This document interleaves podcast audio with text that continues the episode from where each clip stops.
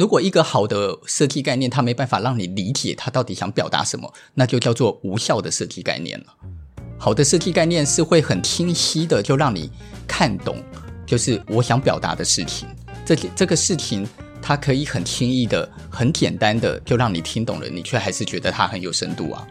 例如，一定没有人会怀疑 IKEA 是一个有能力以及有深度的公司。而且他的有能力与有深度来自于他那些低能到不行的文字语言，而这些低能到不行的文字语言却立马让我感受到这间公司的它的服务以及它的产品的目标是什么。就是他用很廉价的文字，但却给观众一个不能用廉价形容，我觉得是很精准打中一般人看待文字的解读性。例如，他就会告诉你说，想要一个。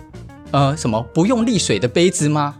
他可能就写出一个想呃不用沥水的杯子很好用。假设他的文字就是简单到直翻就已经是笨到这个程度了，你就立马知道说，哇，这个杯子就是不用沥水的杯子诶，那个杯子卖二十年，对不对？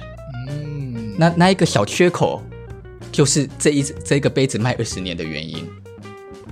哎，我觉得你这样讲很有道理，但是为什么？为什么回到室内设计？的时候，我们的概念都会这么的、这么的过度浪漫，因为认真教学生做这件事的人太少。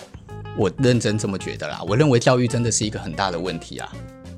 我认为台湾的设计师们，好，我我刚刚讲的过度浪漫的意思是，好像在我四年的学习过程当中，我觉得像 IKEA 这样子的概念是。上不了台面的，就是会觉得你的你的设计没有深度，你的设计没有知识性，没有传播性，或者是没有一些带有文艺的气质，所以不合格。所以你应该要怎样怎样。所以看到比如说，啊、好就不讲哪些学校了，就有些学校的概念，你就觉得哇，一看就好有深度，但细看就不知道他在讲什么，就是。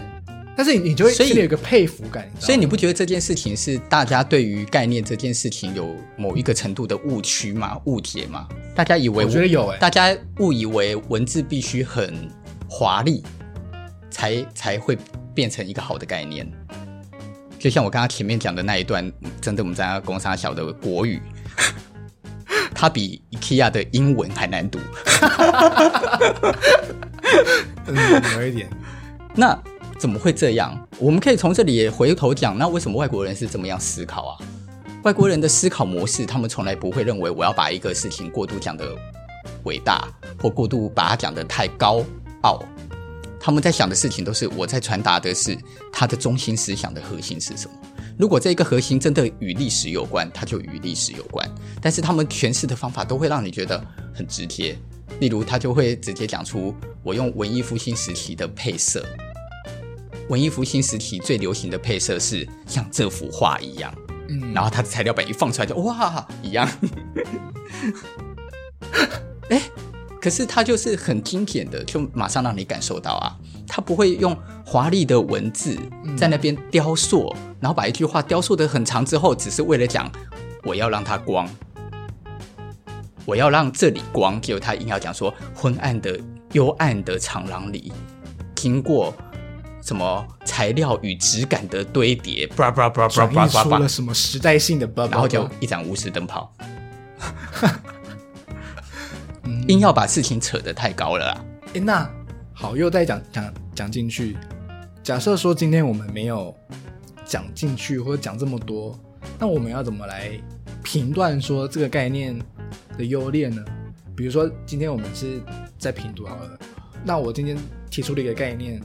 那假设我们都不评断，就说哦好，OK 好，那就这样，感觉好像也不是那么适合。那如果我们今天再要来评断这个概念的好与坏，到底要怎么来评断？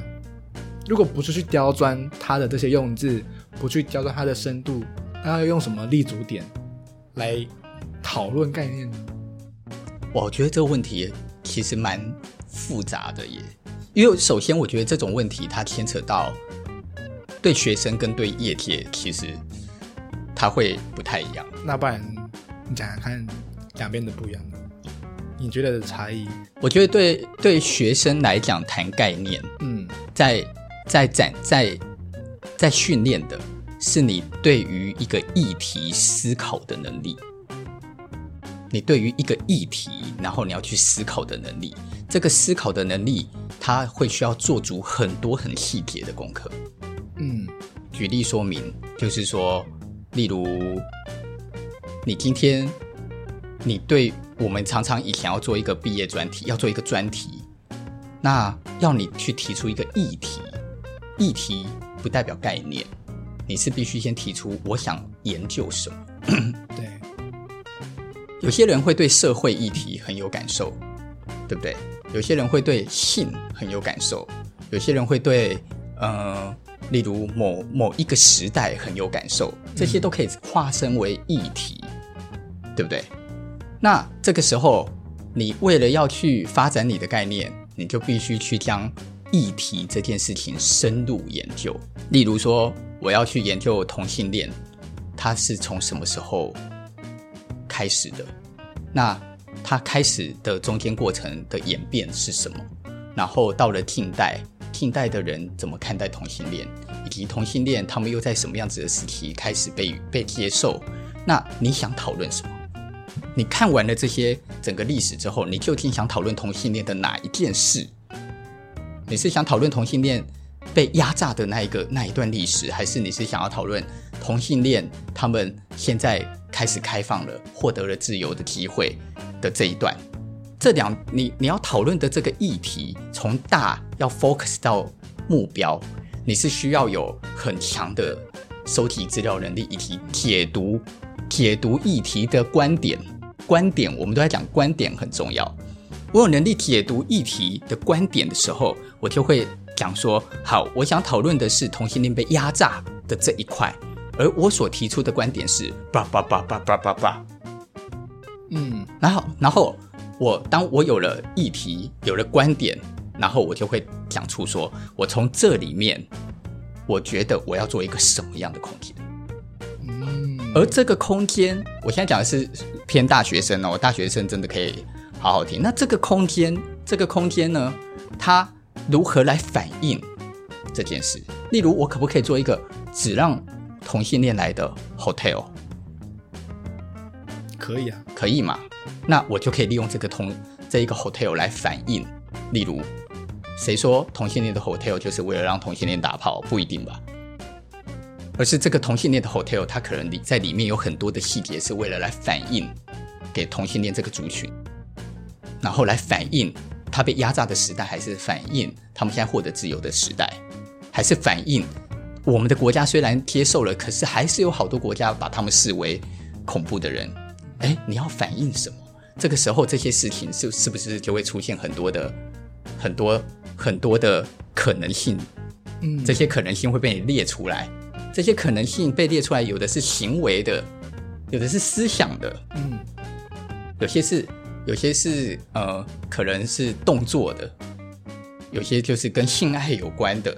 有些是思想的，然后这些东西会开始产生了之后，它就会再被你拉出来，同整拉出来每一个细节。这个细节它可能会开始产生，可能产生材料啊，可能产生形式啊，可能产生看不到看得到啊，可能产生那那一个 hotel 里的那那个 hotel 里的沙发就是一定不会是好坐的啊，嗯。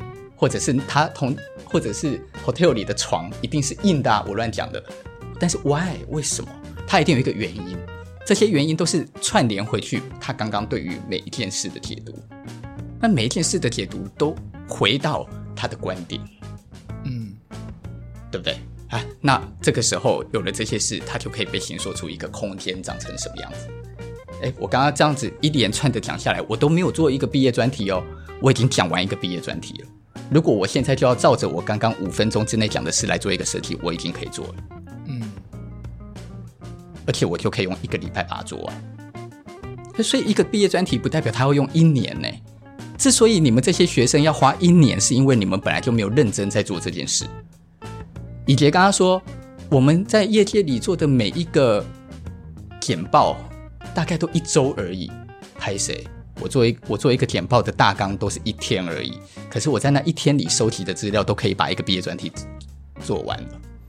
所以问题不在于你们做毕业专题所要花的时间真的那么长，错不是，是因为没有人教你们方法，也没有人教你们思考，以至于你们从来不思考，也不会思考，才会让你们需要花那么多的时间来做这件事。嗯，那如果从大一大家就开始教你们怎么思考，你到大四怎么可能花一年需要做专题啦？你当你有了观点，观点是在概念的前一步，所以当你有了观点，你才会去。当我们刚刚讲的，才会去分析出这些可能，这些可能会去串联出可能空间的语汇、空间的材料、空间的什么、空间的什么，嗯、这些有了这些物件，你开始有了这些物件，你会开始决定说，那所以我要赋予它一个什么概念？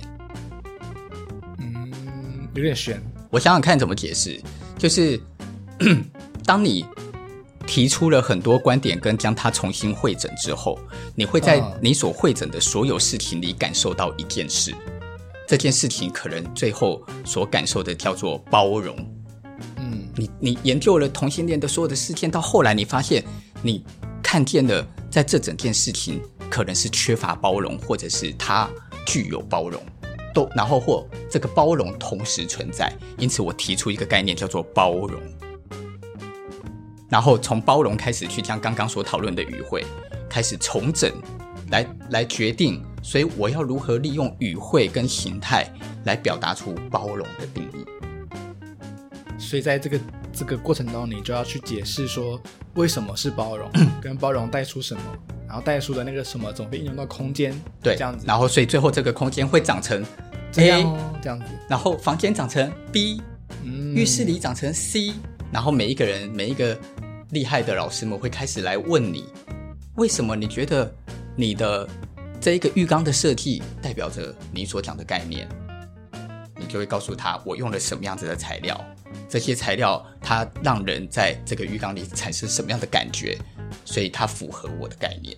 嗯，我我我利用了什么样子的语汇？我在暗示，在哪一本小说里的同性恋的男主角他曾经做过的一件什么事？嗯，这个时候怎么会没深度？太难没深度了。诶，那好，我们讲完了学生的这样的模式，那业界呢？其实业界跟学生就是一模一样，它唯一的差别就是你的时间更短，所以你要如何在更短的时间之内把这么多的可能性的事情想完，哦、想完一轮，然后只是呢，只是差别在于进入业界，我们不用在。我们的案子里一直放入所谓的社会议题，我不会做一间餐厅的时候拿拿它来研究同性恋，所以进入的社会之后，我们所研究的大多数都是跟业主有关，例如业主的品牌，他想诠释的是什么，他想表达的是什么，然后业主或者是开这间店的业主，他没有所谓的品牌，可是他这个人如何成为一个品牌？他是自己经营，还是他是跟别人一起经营，还是他是要企业化？这些事情都会成为我们找寻议题的过程。哎，我觉得你刚刚讲那个很好，哎，就是在业界的概念没有这么样的具有社会性。嗯，因为怎么讲？我觉得好像在学生时期培养的这个概念，它会一直被灌输，它需要有很多对社会的贡献。你知道为什么吗？都也还是一样，是这些老师的问题啊。他们怎么了？啊，好，我先讲完好了。就是我觉得在学生时期会被灌输这些具有社会贡献、社会价值的一些事情嘛，所以到了业界的时候，你自然而然的就就觉得说，哦，我学生时期想这些设计概念要怎么被应用在设计上？那结果我发现没有啊，谁跟你讨论什么社会贡献价值？就是业主家品牌啊。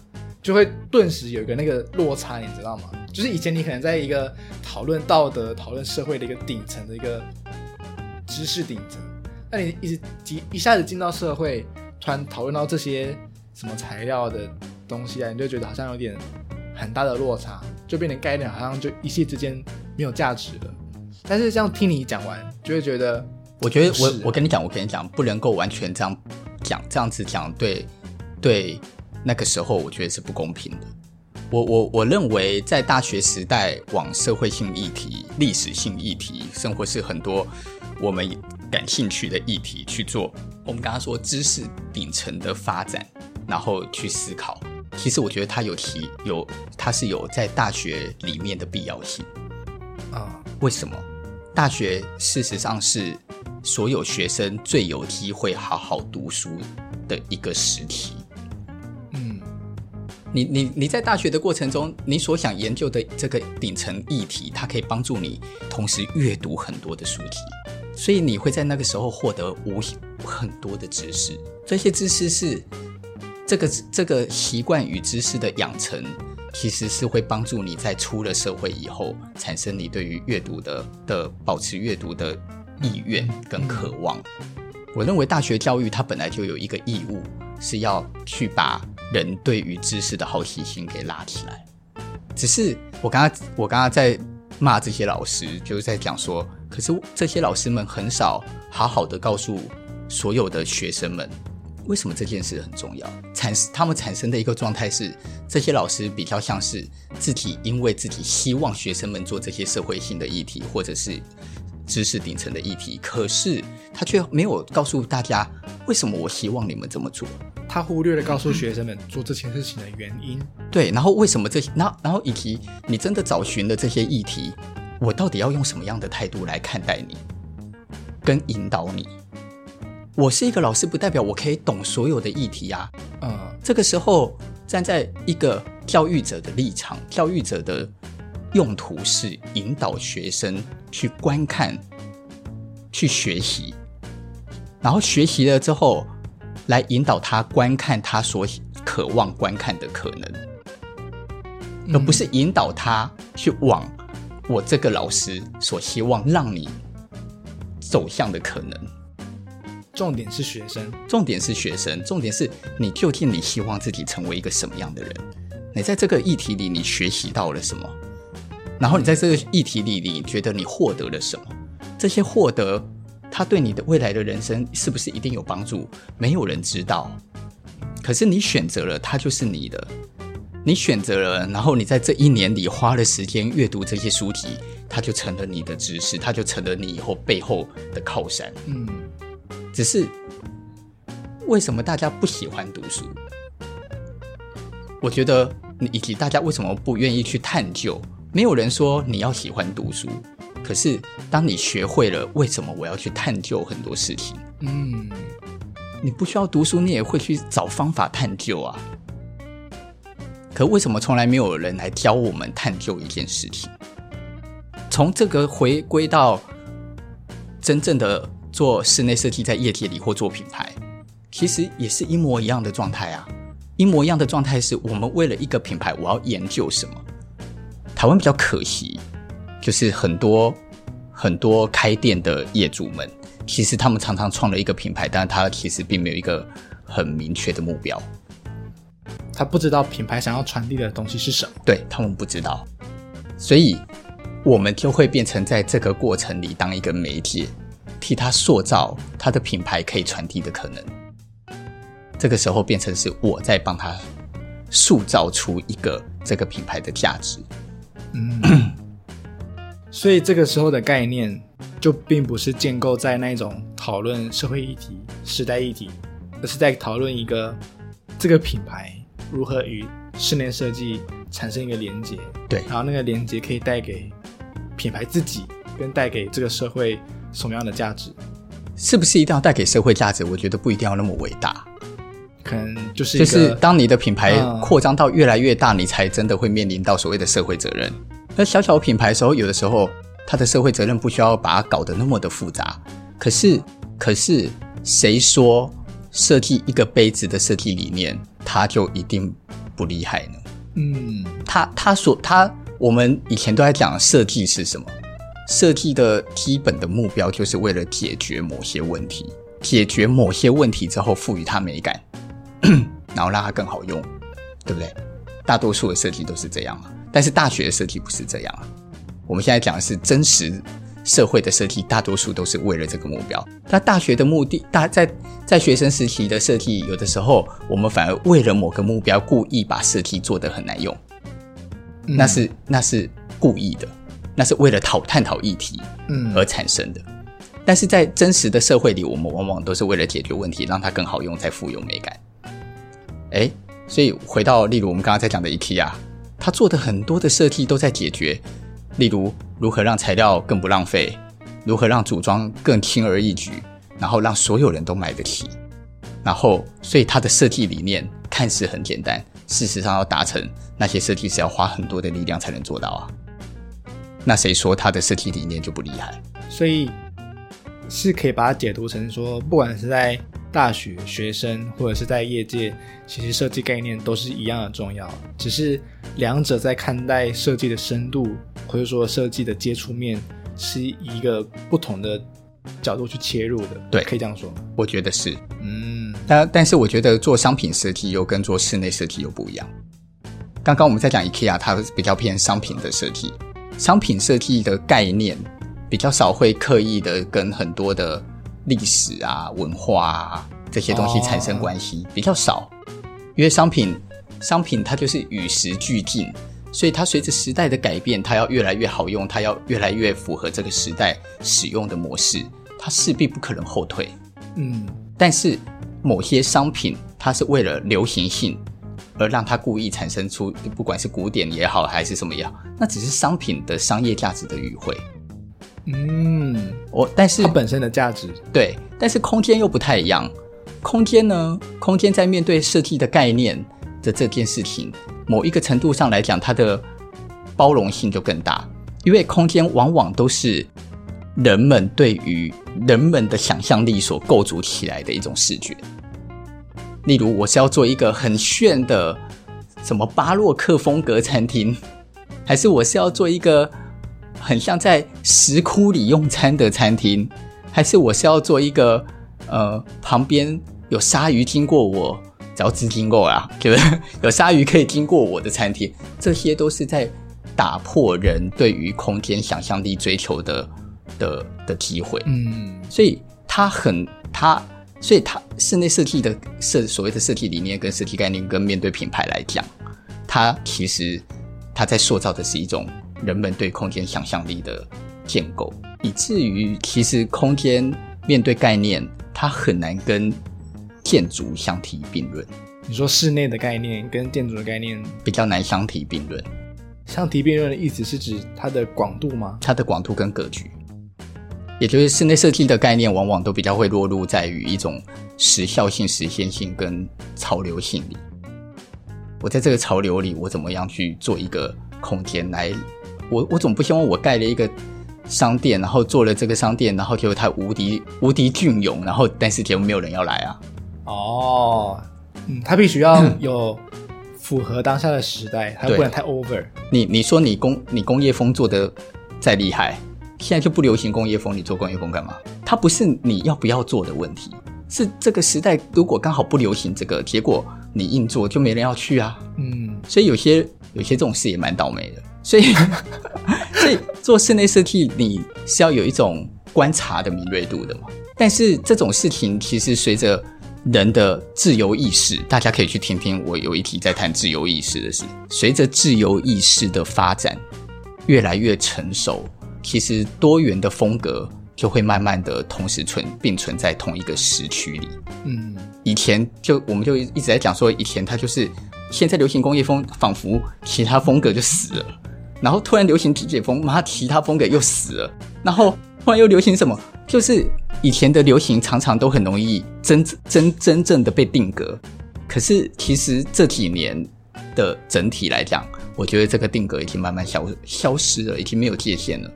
所以任何风格已经没有再这么样的重要到大家都做这件事情，没有了，比较没有了。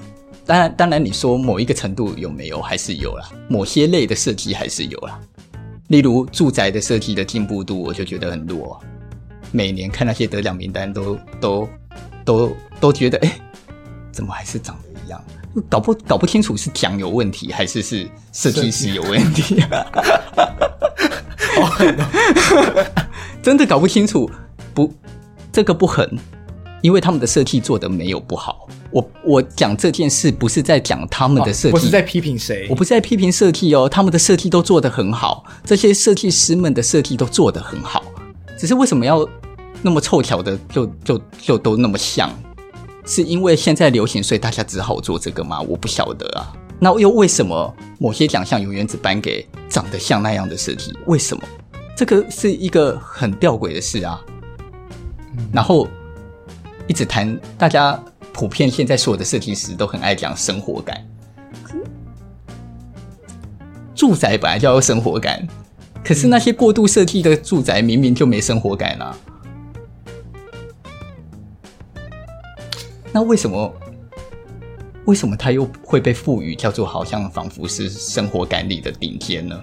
这个我也看不懂啊。嗯，哎，那既然讲好讲到住宅好了，那因为其实一开始我们讲到说，通常概念是比较属于商空的嘛。嗯、对啊。那住宅这件事情，它要怎么有概念？住宅是习惯的累积，住宅是一个习惯的累积与喜好生活累积的一个地方，所以如果你喜欢巴洛克，我就做巴洛克给你啊，这有什么好怀疑的？但是我帮你做了巴洛克，结果你每天在家里穿吊嘎跟 Uniqlo 的短裤，我就会觉得妈的，你真的很靠背啊！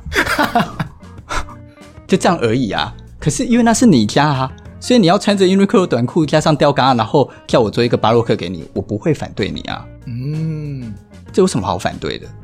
再来，住宅到底要谈什么概念？我喜欢很舒适，我喜欢房间小小的，不就是这样吗？是要有什么概念啊？嗯，但是生活的确是住宅里很重要的事，就是你所做的住宅究竟是不是给人生活的？嗯，那这个时候这件事情啊，其实也很复杂，很难谈。很难谈的原因是因为这个时候又牵扯到另外一个问题了，就是我们做了那么多的住宅之后，我们发现其实台湾人。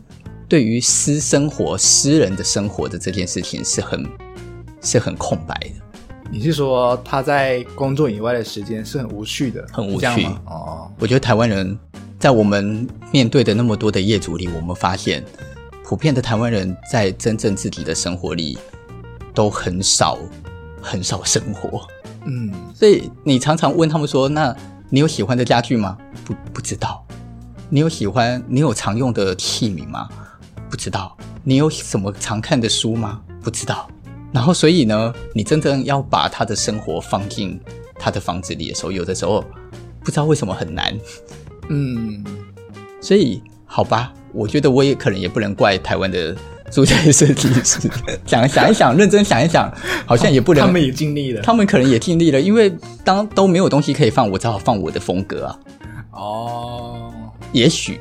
那这样说也有道理。对，然后当这些都不知道自己要什么啊，好，那我给你我的风格。对，然后当这些当这些业主本来就也没自己的想法的时候，他就是挑一个，哇，他做的这个风格我蛮喜欢的，我所以我去找他，然后我去找他之后，他问了我什么，我都说我不知道，他就给了我一个跟他上一个案子长得很像的东西啊。那反正我来，我也是告诉他我想要长那样啊。那我有错吗？他有错吗？啊，大家都没有错，好像也是啊。所以你就发现设计师们的住宅的。